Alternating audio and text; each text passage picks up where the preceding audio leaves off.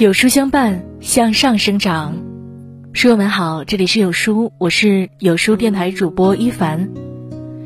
今天我们要一起分享的文章也是一部电影，来自有书唐大木。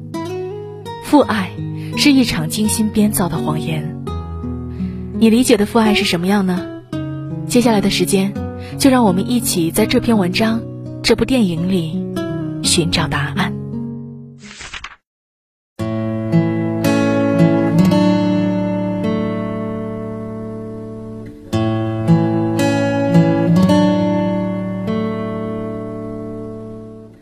有这样一部充满欺骗和谎言的电影，却看哭了全球无数人。豆瓣近九十万人打出了九点五的高分，在豆瓣电影前二百五十里排第五名，拿过奥斯卡最佳外语片、最佳男主角等七十项大奖。一九九七年戛纳电影节首映时，现场观众起立鼓掌长达十二分钟之久。这部电影就是影史经典。美丽人生。故事的开始是一段唯美浪漫的爱情。出身贫寒、生性乐观的犹太青年奎多，邂逅贵族姑娘多拉，一见倾心。虽然多拉已经被母亲许配给门当户对的一户人家，但奎多并不气馁，总是想方设法的接近多拉。两人经历了种种令人啼笑皆非的周折。最终，奎多用他一次次的搞怪和真诚，赢得了多拉的芳心。他们幸福的生活在一起，很快就有了儿子约书亚。美丽人生的开局，美好的像个童话。有情人不顾世俗眼光，终成眷属。但在这绚烂浪漫的背后，谁也没有料到，竟然有一出悲剧悄然而至。约书亚五岁生日那天。一群士兵突然闯进家中，把奎多父子押上一辆卡车。车上挤满了犹太人。约书亚惊恐地问奎多：“爸爸，我们要去哪里呀？”奎多对于终点一无所知，但他不忍心伤害约书亚，就告诉儿子：“这是个惊喜，是我特地为你筹备了几个月的生日旅行。”约书亚半信半疑，对旅行充满期待。万物之中，希望至美。即便笼罩在未知的恐惧之中，父亲还是一本正经的用谎言制造希望，保护儿子天真的童心。每个平凡的爸爸都是孩子的超级英雄。每一次危机来临，爸爸总是要冲到前面，用他特有的超能力顶起一片天。然而，让奎多始料未及的是。这趟生日旅行的目的地，竟是充斥着杀戮和苦难的集中营。儿子一看到满屋子棺材大小的床铺和一张张疲惫绝望的犹太面孔，立马嚷嚷着要回家。奎多只好又编造一个更大的谎言：我们是在玩一个军人主持的游戏，只要率先攒够一千分，就能赢得一辆真正的坦克。但前提是必须遵守以下游戏规则：一，不能哭。不能喊妈妈，三，不能吃零食，否则取消游戏资格，直接遣送回家。约书亚最想要的玩具就是坦克，没有什么比一辆真坦克更具吸引力了。他在父亲谎言的庇佑下，决定好好玩这局游戏，一定要拿到最后的奖品。然而，真正的苦难才刚刚开始。父亲奎多用美丽谎言的外壳。裹住血淋淋的现实，只把欢乐和美好期待留给孩子，而背后的血泪，全都自己扛下。集中营的白天特别难熬，奎多一刻不停地搬运着沉重高温的铁块，累得站都站不稳，身边的犹太同胞也都形同枯槁，一旦倒下就会直接被消失。即便如此，见到约书亚时，奎多还是强打起精神对儿子说。今天游戏很好玩，我赚了四十八分。他还掏出省下的面包给儿子吃，说是额外奖励。儿子信以为真，很是高兴。但没过多久，他就听到大人说：“很多人被送进焚化炉活活烧死，做成纽扣和肥皂。”奎多只能继续编织他的谎言。这是那些大人在骗他放弃游戏，他们的积分遥遥领先，要不多久就能赢得坦克，现在退出太可惜了。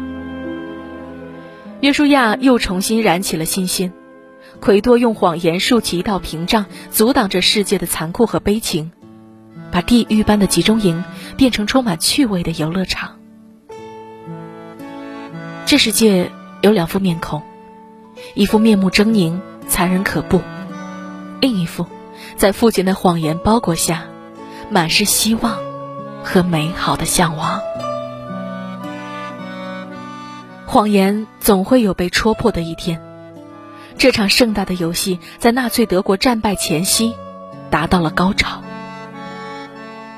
纳粹为了掩盖罪行，决定发起大屠杀，杀死所有犹太人。奎多对儿子说：“游戏明天早上结束，举行颁奖典礼。”你躲得过今晚，我们就赢了。把儿子藏在一个铁柜子里，叮嘱儿子千万不要出来。等外面一点动静也没有的时候再爬出来，那就彻底赢了。约书亚听了父亲的话，兴致勃勃，乖乖躲在柜子里，为了最后的胜利冲刺。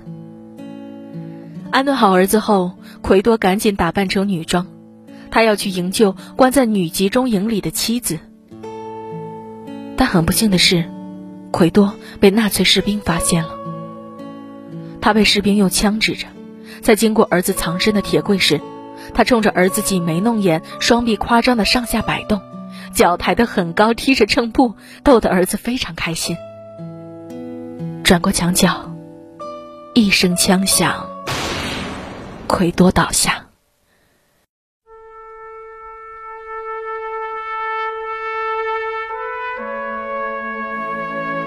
即使在生命的最后一刻，奎多也在继续圆谎。因为这场关于生存的游戏，赢了就意味着活下去，而他作为一个父亲，输不起。第二天，天亮了，外面静得出奇。约书亚从铁柜子里爬了出来。这时，一辆美国友军的坦克轰隆隆开到了他的跟前，他惊讶的张大了嘴巴。这是他和爸爸一起赢得的奖品，一辆真正的坦克。这份生日礼物虽然来的迟了些，但无疑最能让他铭记于心。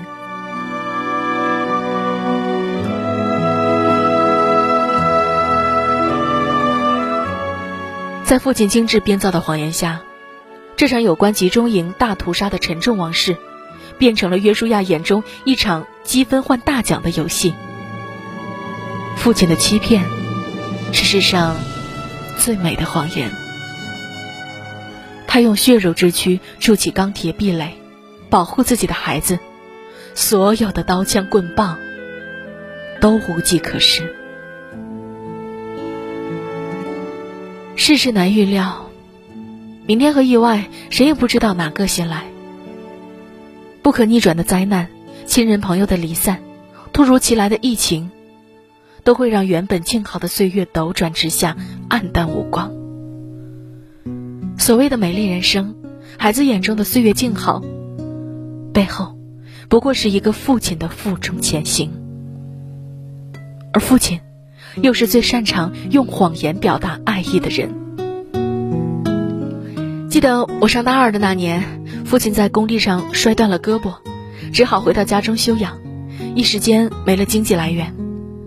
但我每次没羞没臊的问他伸手要生活费，他总是第一时间打给我，还叮嘱我好好吃饭、好好学习，不必省吃俭用。我压根儿不知道他经历了什么，暑假回家才看到他打着石膏，但他之前只字未提。有个赌钱的亲戚输红了眼，来到家中让爸爸还钱，我就在跟前看着父亲窘红了脸。工作后电话里问老爸身体怎样，他也总是说好着呢，不用担心。过两天问妈妈，才知道老爸最近高血压，隔三差五头晕，往医院跑了好几趟。我不累，你要注意休息啊。我身体很好，真的不用担心。你不回来了呀？哎没事的，工作要紧。每个孩子都是被父母这样骗大的，而父亲的谎言里，往往藏着最深沉的爱。这份爱，要过很多年才能恍然大悟。正如《美丽人生》的片尾，成年后的约书亚用成熟的声音回忆起这段往事时所说的：“这是我父亲所做的牺牲，这是父亲赐我的恩典。这份牺牲，让孩子得以远离成人世界的残酷和无情。”这份恩典，滋养着孩子纯真的精神和心灵，让他们有希望和力量往前冲，创造自己的美丽人生。所谓父爱，不过是用一生编织起来的精巧谎言，而我们都欠父亲一句：“爸，辛苦了，谢谢您。”